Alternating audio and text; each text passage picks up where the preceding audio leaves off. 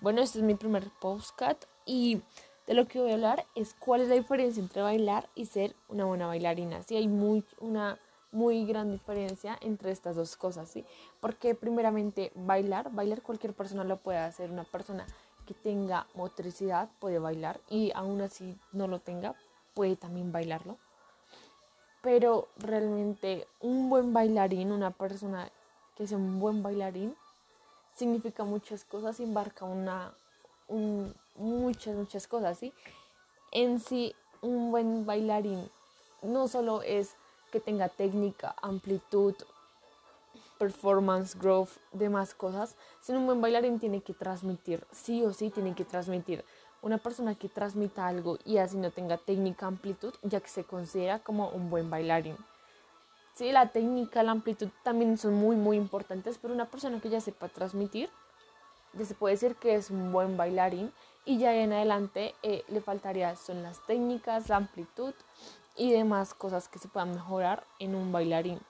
Además, un buen bailarín, para que lleve un buen proceso, tiene que transmitir, como lo decía, pero no solo tiene que hacer eso, sino también tiene que ah, llenarse siempre de conocimiento. Siempre tiene que estar aprendiendo cosas nuevas, porque el mundo de la danza es muy grande. Tan grande que, así como en todas las cosas, nunca se termina de aprender. Entonces, bailar no es solo estar en un bar y bailar porque sí. Bailar es, es un arte, es una, es una forma de expresarse y liberarse de, de, este mundo, ¿sí? de, de algunas cosas que no nos salen bien porque es válido que no nos salgan bien cosas en el día, a todo el mundo nos pasa y bailar siento que es una forma de liberarse, de, de botar todo lo que a veces en el día cargamos y nos soltamos. Siento que esa es la manera más, más buena de liberar. Y siento que la danza es como, como una mansión, ¿sí? una mansión gigante. Y al ir tú a varias clases de baile, ya sea los géneros que tú quieras, porque en la danza también hay varios, muchísimos géneros los cuales siempre, siempre uno puede estar aprendiendo.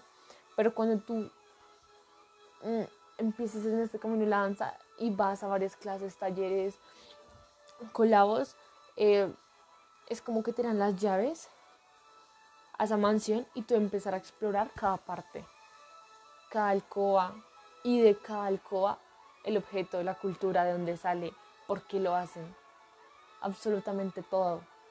Entonces, el baile el baile es como es como si te pudieras convertir en en, varias personas y tú, en el baile no solo eres un ser humano sino en el baile tú también te puedes convertir en un reptil te puedes convertir en varias ¿sí? no solo eres una persona sino puedes ser varias personas al mismo tiempo en el baile eso es algo que me encanta por eso me apasiona demasiado bailar ese es mi porqué el yo bailo. Ese es,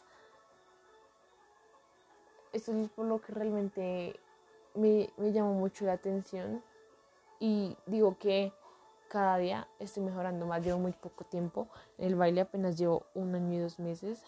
Y puedo decir que en ese año y dos meses he mejorado muchísimo y aún no estoy donde quiero ser, ni hasta donde quiero llegar. Pero sé que si sigo, llegaré. Llegaré a ser una muy buena bailarina, porque eso es lo más importante. Lo más importante siempre va a ser transmitir.